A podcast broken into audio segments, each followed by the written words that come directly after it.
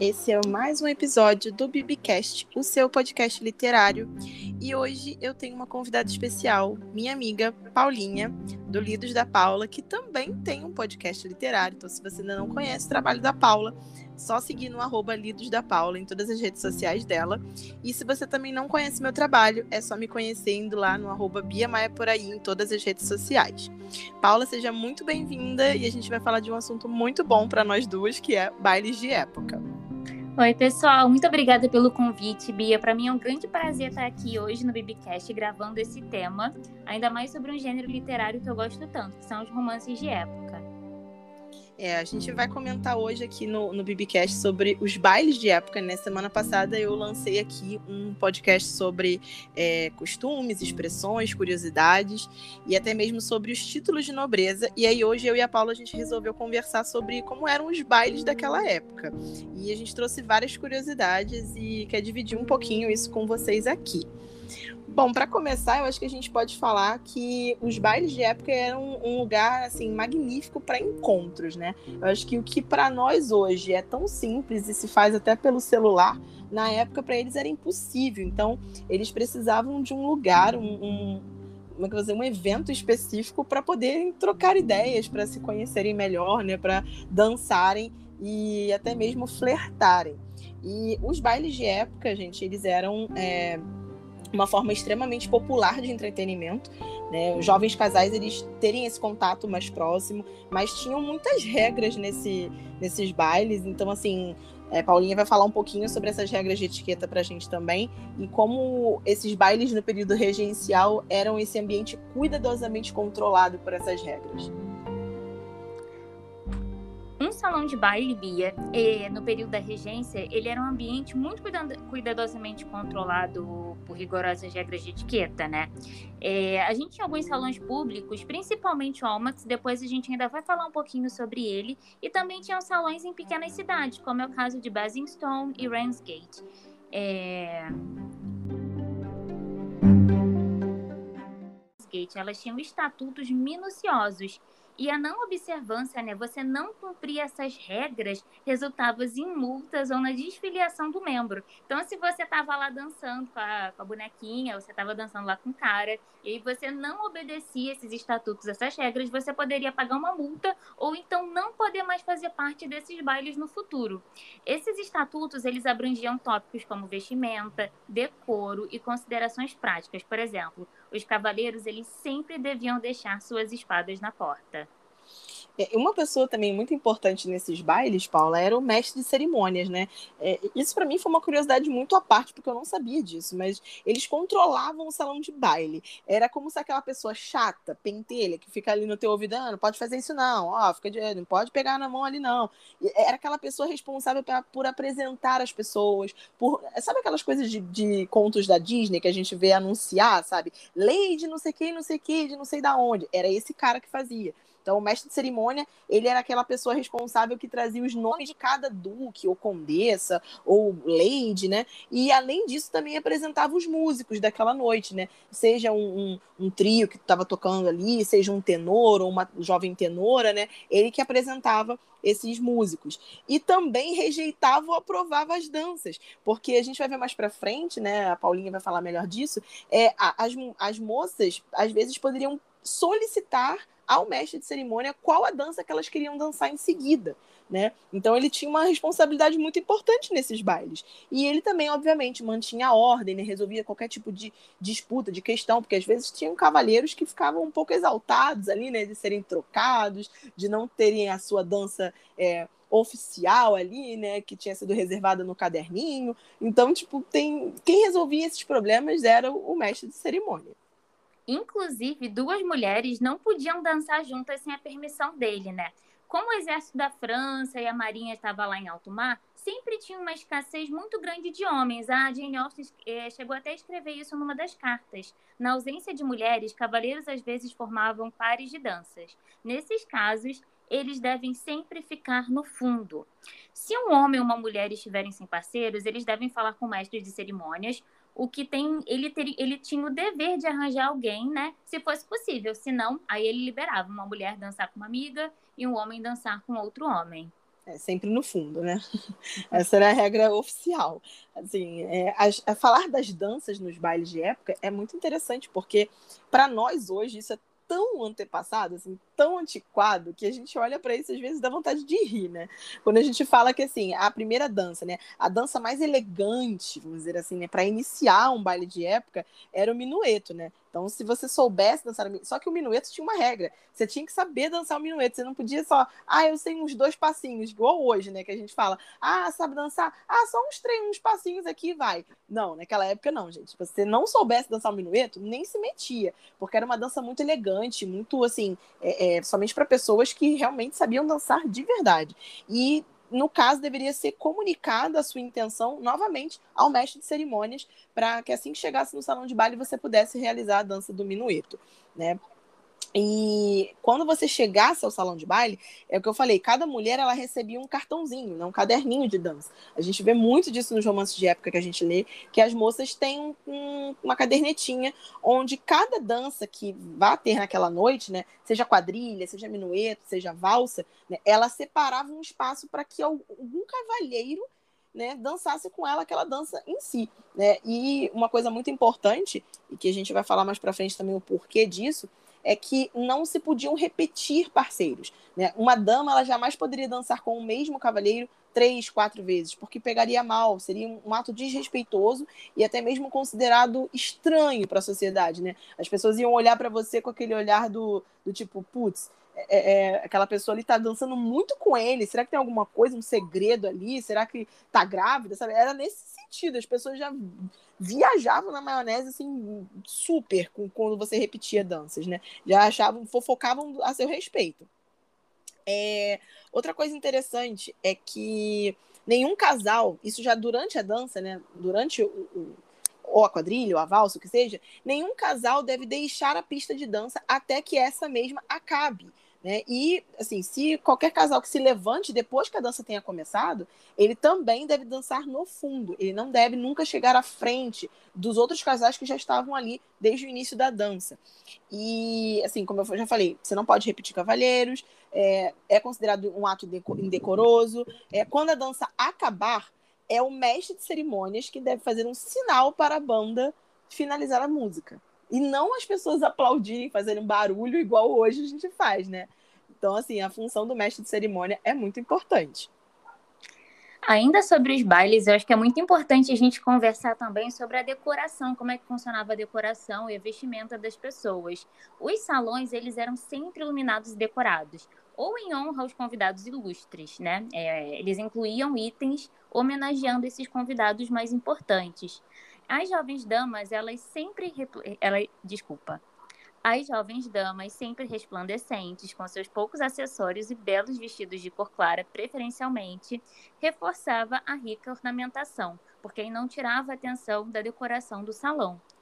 Já os homens, eles estavam sempre elegantes, com ternos ou fraques escuros, é, e já que a gente está falando de salão, é importantíssimo a gente falar do Almax, porque o Almax foi um dos salões mais importantes da regência. Ele ficava localizado ali na King Street, em St. James, e ele foi inaugurado em 1764 por um escocês que se chamava McCall. Dizem né, que ele decidiu nomear esse salão como Almac, que é como se fosse um anagrama do nome dele. É, o Almac era um salão de baile e ele media aproximadamente 30 metros por, por 12. Os bailes aconteciam ali toda quarta durante as 12 semanas da temporada londrina. E o que, que, as pessoas iam fazer lá? Além de procurar né, um casamento afortunado, elas também iam para aproveitar a companhia dos amigos e se divertir é, eles iam muito mais pela parte social do que pelo baile e as comidas em si, até porque as comidas elas eram bem medíocres. Era uma limonada fraca, biscoito, pão velho, manteiga, uma coisa assim horrorosa. Muitos, é, muitos cavaleiros, inclusive, já chegavam bêbados no Almac. Só que para entrar nesse salão, a pessoa ela precisava comprar um ingresso, que era vendido lá na Bond Street. E aí ela pagava é, 17 libras por esse ingresso. Só que, para ela comprar o ingresso, ela precisava ser sócia. E a associação custava algo em torno de 350 libras, né? Se a gente fosse converter para hoje em dia. E essa associação e os ingressos só estavam disponíveis para pessoas que tinham nome na lista. É, no começo do século XIX, esse era um clube muito exclusivo e ele era comandado por mulheres, o que é algo super legal. E não eram qualquer, não eram qualquer mulheres, eram mulheres prominentes da sociedade, ladies de bom nascimento, inclusive a princesa da Áustria chegou a ser uma das, uma das patronesses do Almack lá por 1812. Ter o seu nome na lista em um ano não significava necessariamente que no ano que vem você poderia comparecer. Frequentemente, as patronesses ela permitiam a entrada de algumas mulheres, mas não permitiam que os seus maridos acompanhassem, ou então vice-versa. Isso normalmente ocorria quando alguém havia casado com alguém socialmente inferior. Não sei se vocês estão assistindo, mas essa nova série da HBO, ela fala muito sobre isso, né? É claro que não fala no contexto em inglês, e sim num contexto americano. O que, que acontecia com uma pessoa casava com alguém que não era da mesma esfera social que ela? A, Idade Dourada, né, em inglês The Gilded Age, ela se passa na Nova York de 1882 e o que eu acho mais incrível nela é que ela retrata muito bem a criação de uma cidade, né? O choque entre o novo e o velho, porque você tinha as famílias ricas e aí você tinha pessoas que estavam começando a ascender socialmente por causa de dinheiro. E muitas vezes essas pessoas que estavam ascendendo socialmente por causa de dinheiro tinham muito mais dinheiro do que as pessoas, né, que vinham de famílias antigas, famílias de nome. Só que é, essas famílias de nome, elas não aceitavam esse pessoal novo. E a série trabalha justamente isso, sobre a, é um casal que eles têm muito dinheiro e a esposa, ela quer ser aceita nos bailes da alta sociedade, nas, nas casas de chá. Só que a, é, a sociedade antiga ainda está relutando muito contra isso. E é muito bacana a série. Eu super deixo a indicação para quem gosta do assunto. Hum, bacana. O Almax, ele era, ele era um palco de fofocas, música, danças e também de tensão sexual reprimida, né? Acima de tudo, era um lugar onde muitos ricos e muitas pessoas poderosas festejavam e reinavam de forma suprema. É, falar um pouco do Almax, né, desses, desses costumes entre homens e mulheres, a gente tem uma, um, um caso engraçado, né, uma curiosidade engraçada sobre as mulheres casadas e as viúvas, né?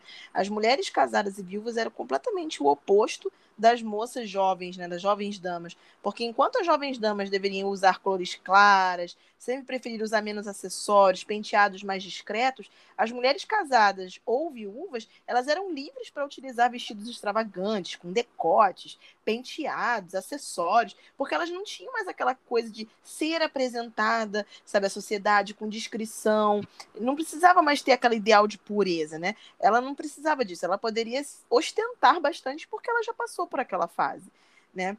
E o, o leque, ele é, um, sem dúvida, um objeto muito importante, é, porque permitia que essas damas, já que não pudessem ter tantos privilégios quanto as viúvas e as casadas, elas pudessem se expressar com esse leque. E eu vou ensinar vocês como é que a gente faz isso, gente. Quando o leque, se, se você mostrar para alguém num baile que seu leque está fechado, significa que você está recusando aquele cara, você não quer dançar com ele.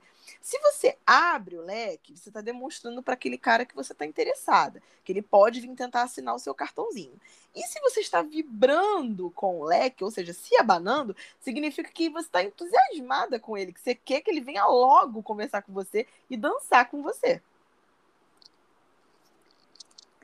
Havia um protocolo rígido durante a era vitoriana. Um homem, ele podia convidar qualquer mulher da sua escolha para dançar, enquanto que a mulher, ela precisava sentar recatadamente e ficar esperando esse convite. Então, se o cara não chegasse em você, querida, você não ia dançar, você ia se arrumar toda, modista, você ia fazer o cabelo, ia dar teu jeito de estar na última moda. Se não te convidassem, você não podia dançar. O cavaleiro, no entanto, ele tinha, de, ele tinha que esperar para ser reconhecido por uma jovem mulher antes de tentar ir falar com ela, né? Então, é, essa técnica aí da, que a Bia falou dos leques, ela era utilizada nesse momento de comunicação. Isso quando a acompanhante não atrapalhava também, né, Paula? Porque às vezes as acompanhantes também costumavam dar uma atrapalhada, principalmente se fosse a mãe a acompanhante, né? Porque assim, ela nunca se afastava muito, ela sempre certificava que aquelas regras de decência ali não estavam sendo ultrapassadas para que o nome da família não fosse jogado na lama, né? Porém, se a acompanhante fosse aquela acompanhante ali, sabe, empregada, às vezes a, a jovem dama passava uma conversa ali e conseguia o que ela queria, né?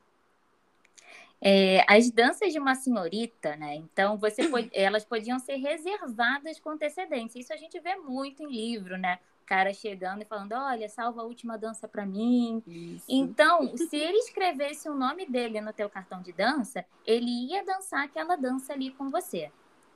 É, mas não era aceitável que um homem dançasse mais de uma vez com a mesma parceira também. Não valia só para mulher dançar repetidamente, para o homem também, né? Porque às vezes podia ficar muito claro que aquele homem já estava amarrado, ainda mais se ele fosse um libertino. Imagina a, a reputação dele de libertino jogado às traças porque está dançando repetidamente com a mesma dama, né? E se o convite da dança dele fosse recusado, ele não deveria insistir. Ou seja, gente, olha só, naquela época não tinha isso de puxar pelo braço que a gente sofre hoje, não, tá? Era não, era não, sabe? Ele não insistia mesmo.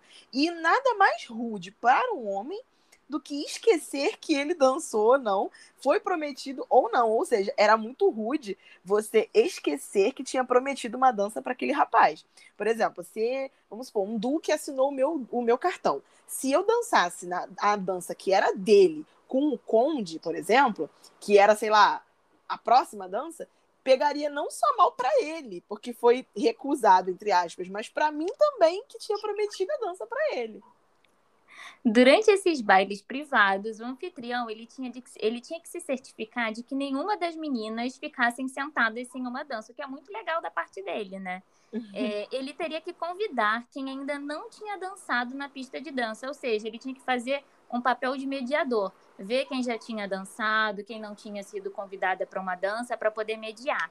Em geral, esperava-se que todo homem convidado para um baile iria se levantar e dançar por cortesia básica para os, para os anfitriões. Mas a gente, que é leitora de romance de época, sabe que tem uma galera aí, do time do Darcy, que não curte dançar. Então imagina, imagina a saia justa que não ficavam esses anfitriões.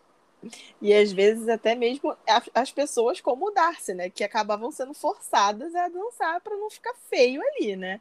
E às vezes, os próprios anfitriões, quando viam essas situações de que a menina não tinha sido convidada para dançar ainda, né, eles mesmos tomavam as rédeas e iam dançar com essas damas para que não ficasse uma situação feia para a dama e para a família da dama. Bom, gente, era isso o podcast hoje. A gente resolveu falar um pouco mais sobre os bailes, sobre os salões de baile. A gente espera que vocês tenham gostado do podcast. Eu quero agradecer a Paula pelo tempo que ela reservou para vir aqui conversar comigo. A gente tem uma semana sempre tão corrida, ainda mais com o Flores Secas, inclusive, que está sendo um projeto muito bacana. E eu quero somente agradecer. Muito obrigada, Paulinha. Eu que agradeço pelo convite, Bia. Eu adorei a nossa conversa. Eu espero que seus ouvintes também gostem e que eles depois retornem né, nas redes sociais, que vão no Instagram contar pra gente o que, que eles acharam, né, dos bailes. É verdade. E, gente, mais uma vez, se vocês não conhecem o trabalho da Paula, é só vocês irem seguir o arroba dela, Lidos da Paula, tanto aqui no podcast no Spotify, como lá nas redes sociais dela também, e o meu trabalho também. O Bia Maia por aí está em todas as redes sociais, até no YouTube também, no meu canal. E era isso. Um grande beijo e até o próximo episódio. Tchau, tchau.